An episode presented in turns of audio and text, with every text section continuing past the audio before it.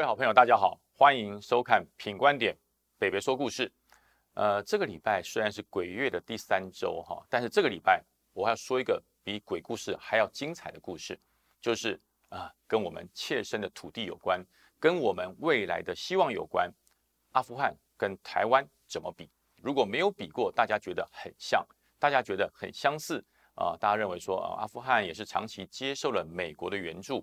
那台湾目前也跟美国相当好的交情，那美国有一天会不会像放弃阿富汗一样的放弃我们台湾呢？这是一个迷失啊！我要从历史的方面来跟大家说，其实美国在整个印太地区曾经有三次重大的放弃啊，呃，其中有一次就是我们哦，其中有一次就我们台湾不是没有被放弃过，是有被放弃过，可是我们不一样的走过来了，所以我就从历史的轨迹来跟大家谈一谈。第一次的放弃是放弃越南。一九七五年，美国在支持了越南十九年的啊美元之后，呃，美国因为国内的反战实在是声浪太强了，啊，所有的士兵都想回家，所以美国就在一九七五年整个撤离了越南，所以造成了呃越南的西贡啊沦陷了啊，整个海面上都是越南逃到世界各地的难民，所以越南没有走过被美国放弃的噩梦。第二个被放弃的，大家想哦，一定是阿富汗，不对，是台湾。台湾在一九七九年的时候，美国因为呃要调整它的区域的战略，它要联合中国来限制苏联啊。因为当时在一九七九年，同时有一件事也发生了，大家可能都忘记了，就是一九七九年苏联进兵阿富汗，他想要把阿富汗控制住，所以在一九七九年的时候，如果美国没有办法有效控制苏联对于阿富汗攻势，那就是两边夹攻，整个这个东北亚甚至东南亚会被苏联控制下来。所以美国只有一个方式，就是希望联合中国来牵制苏联，包含了阿富汗这块的局势。那当然后来呃，美国没有直接的介入一九七九年的阿富汗，让苏联不断的陷入整个帝国被阿富汗给困住了，困了多久？九年困了九年，最后苏联是灰头土脸的离开阿富汗，啊，也造成了未来苏联会瓦解的原因之一。那一九七九年，美国不会同时向两个方面来分散它的战力，所以他就从台湾把台湾当时中美协防条约在台湾部分的一万八千个美国的军人分半年逐次撤离，啊，一直到了一九八零年最后一个美军撤离台湾以后。一九八零年以后，台湾没有任何一个美国驻军。那这段时间，呃，台湾真的是呃接受了美军的援助，接受了美军士兵的一些协防，稳住了台海的局势。好，那可是如果当时呃整个台湾的军民，哈，我们在台湾的居民都接受了美国的全然援助，接受了美军的兵力的保护，而没有自己保卫自己的决心，那在一九七九年到一九八零年这半年的时间。可能台湾就跟阿富汗一样，可是台湾怎么走过来的？台湾如何在美军全面撤离台湾之后的一九七九年能够活到今天，而且还活得越来越好？这就要告诉大家，我们台湾跟阿富汗哪里不一样？我从政治、经济、军事、心理四大方面来跟大家做做分析。第一个，政治方面，阿富汗的政府是2001年美军到达了阿富汗之后。用强烈优势的军力，把原来的塔利班政府赶走了、驱逐了。驱逐离开之后，他扶植了一个阿富汗的共和国，一个共和体。那这个阿富汗的共和体，它并不是由人民的意志集中出来的，而是由美军扶植起来的一个政府。那这个政府所有的呃经济援助、所有的军事援助，还包含了这个所有的基础建设，全部都是由美军来做。所以它本身的国家近乎是一个傀儡政体。它没有理想，没有未来，没有对于整体阿富汗的建设的这个规划。那我们回顾当时我们接受美元时期的一九五一年，那时候因为韩战的爆发，所以美国开始重视了台湾这一块，给予台湾相当程度的美元，有多少哈？我跟大家讲，大家一定觉得一定很多，对不对？一年一亿美元，总共援助了台湾十四年，到了后半段是用借的，总共十四点五亿美元。哦，大家说十四。点五亿，在那个时候应该很多吧？大家知道阿富汗二十年内美国援助了他多少吗？两兆四亿。大家可以想想看，用这个时候来相比，对于台湾的军事援助跟阿富汗的军事援助真的是天壤之别。可是台湾并没有在当时第一个没有接受美国重新扶植一个政权，还是由中华民国政府当时的这个蒋总统继续坚持对于台湾的独立自主的这个执行我们的领导权，这是在政治方面没有被美国给限制住。第二个在经济方面，美国给予。台湾每年一亿元的军事援助、经济援助，还有物资的援助，呃，国民政府改变了当年一九四九年在中国大陆的失败，汲取了教训，没有把这些资助全部投在军事上，他把这些经费、美元的经费平均分配在水利建设、电力建设、交通建设，还有教育上，所以他是真正的要落实建设台湾的决心。哦，所以呃，我们的石门水库。我们还有很多发电厂，都是当时美元时期我们用这个经费建造起来的。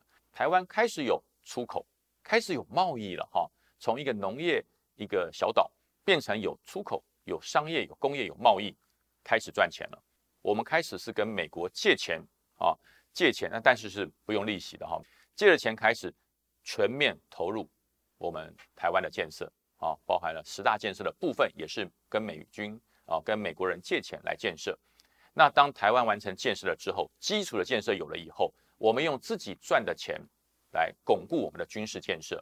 所以到了一九六五年以后，美国人不再借我们钱，美国不再借台湾钱，因为我们的外汇存底开始上升啦，台湾的经济开始起飞了，所以我们的军队、我们的建设由政府自给自足。这跟阿富汗不一样吧？阿富汗全员都是用美国的装备。全部都是用美国的经费，连阿兵哥的薪水都是美国发的。哎，中华民国不一样，自给自足。到了一九八三年，在美国全部撤离中华民国后三年，我进入军中。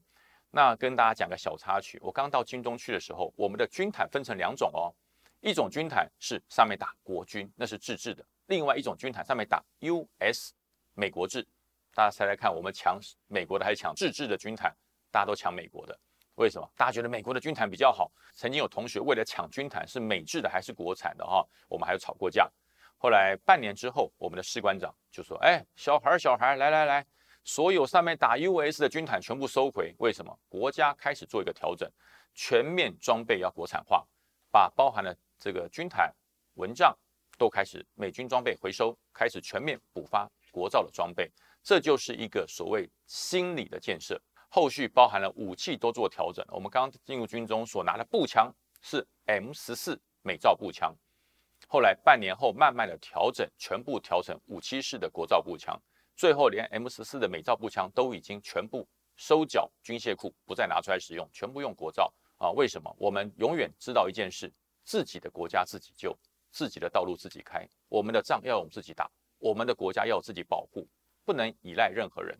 哦，所以大家就觉得，哎，原来中华民国在一九七九年开始是这样走出来的，所以并没有因为美军全面的撤离而中华民国的心理建设受到了影响。可是大家说真的没有吗？哎，其实还是有哈，还是有。一九七九年到一九八零年那段时间，呃，那个时间我的年纪还在念国中哈，那那个时候我们的邻居很多朋友，当时为什么？当时因为家里面。有绿卡，家里面有在美国的这个居留权，所以很多人因为美国的撤军、美军的撤离，他们也跟着撤离了。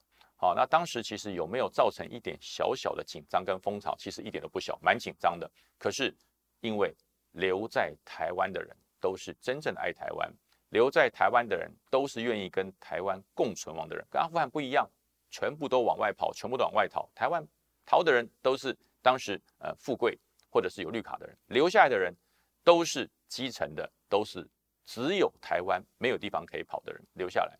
所以大家坚定的信念在台湾造就了什么？造就了王永庆呢？没跑啊，变王永庆了；没跑变郭台铭了；没跑产生了张忠谋。那这一些这个卓越的企业家为台湾贡献了什么？到现在为止，我讲哈，为什么台湾在国际上现在有一席之地？因为台湾的产业。台湾没有石油，台湾没有什么了不起的矿产，可是台湾这些卓越的这些企业家，他们所建立的产业已经跟世界连接了啊，已经跟世界连接了。张忠谋的台积电，他所制造的晶片，德国最棒的汽车，美国最棒的汽车，最好的特斯拉，没有台积电的晶片动不了，没有台积电的晶片它无法运作啊。一部电动车三百多片晶片都是由台积电它来制来制造，所以变成世界上的产业不可或缺的一环。红海跨海、跨国、跨世界、跨全球的帝国，建立了它所有的产业链。那台塑更不用说了哈，那还有加上了这些这个长荣海运等等，都是台湾在这一九七九年以后开始逐步发展出了台湾骄傲。所以呃这段时间大家看到了阿富汗好紧张哦，他好好紧张是好事。所以很多人说大家会不会很紧张，会不会好事？我说是好事，这要勾起了台湾长久以来失落的敌情意识跟忧患意识。要知道我们不是永远在一个安适的环境里面。我们生于忧患，死于安乐。所以，我们虽然现在我们的这个社会很安全，我们的社会没有任何的紧张气氛，但是大家的敌情意识跟忧患意识不能没有。可是，台湾现在我们跟美国已经成为战略伙伴关系，不再是美元关系。啊，什么叫美元？什么叫战略伙伴？美元就是说我高兴给你，我愿意给你就给你，我不愿意给你我就抽走。但是战略伙伴叫互相依赖。啊，叫做互相依赖的关系。那这个事情是不是我讲的？不是我讲的。在昨天，美国白宫的安全顾问苏利文就直接说，我们跟台湾、跟以色列的关系跟阿富汗完全不一样，我们是紧密的战略伙伴。今天早上，美国总统拜登接受访问的时候，他也非常郑重的说，啊，大家不要因为阿富汗事件而影响到了美国对于盟友的坚决支持的决心。我们的盟友包含了。